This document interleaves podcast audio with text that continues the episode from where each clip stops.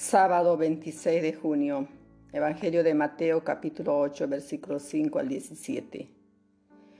En aquel tiempo al entrar Jesús en Cafarnaúm, un centurión se le acercó rogándole, Señor, tengo en casa a mi siervo que está en cama, paralítico y sufre mucho. Jesús le contestó, voy yo a curarlo.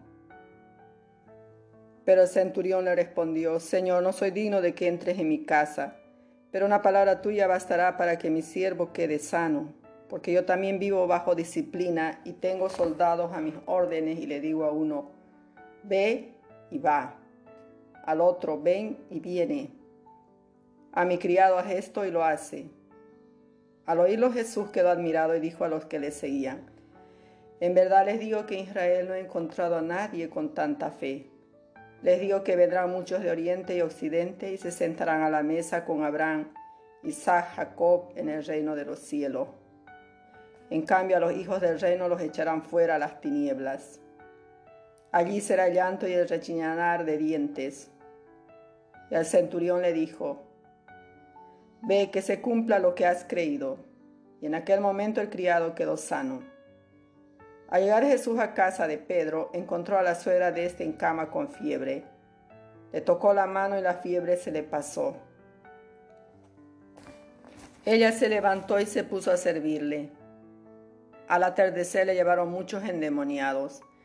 Él con una palabra expulsó los espíritus y curó a todos los enfermos.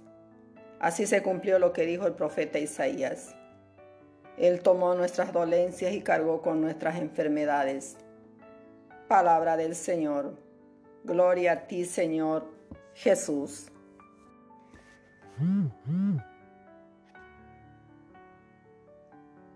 Queridos hermanos, en este sábado 26 de junio el Evangelio de Mateo nos presenta la escena del centurión buscando la ayuda de aquel humilde predicador de Galilea. A primera vista, el criado enfermo no tenía derecho a la sanación por parte de Jesús, pues se trataba de un extranjero que representaba la sumisión y la opresión que el pueblo judío sufría a manos de los romanos. Jesús responde a las arbitrariedades de la potencia extranjera de la única manera que lo sabe hacer, con misericordia. Por eso desde la distancia sanó al enfermo por misericordia también sana a la suegra de su amigo y discípulo Pedro. Allí el acto de misericordia no se hace esperar, pues la enferma fue sanada al instante. Así es la misericordia de Jesús, ilimitada e incluyente. Qué gran ejemplo del Maestro, de Él hacia nosotros los cristianos, tenemos que aprender cada día no cabe duda que hemos tenido al mejor maestro de todos los tiempos. Por tanto, busquemos de hacer el bien sin mirar a quién.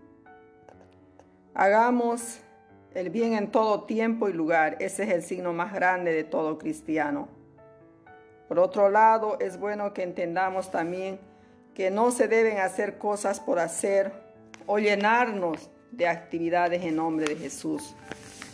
Nuestra actividad sin fe, sin oración, carece de sentido. Es solo actividad.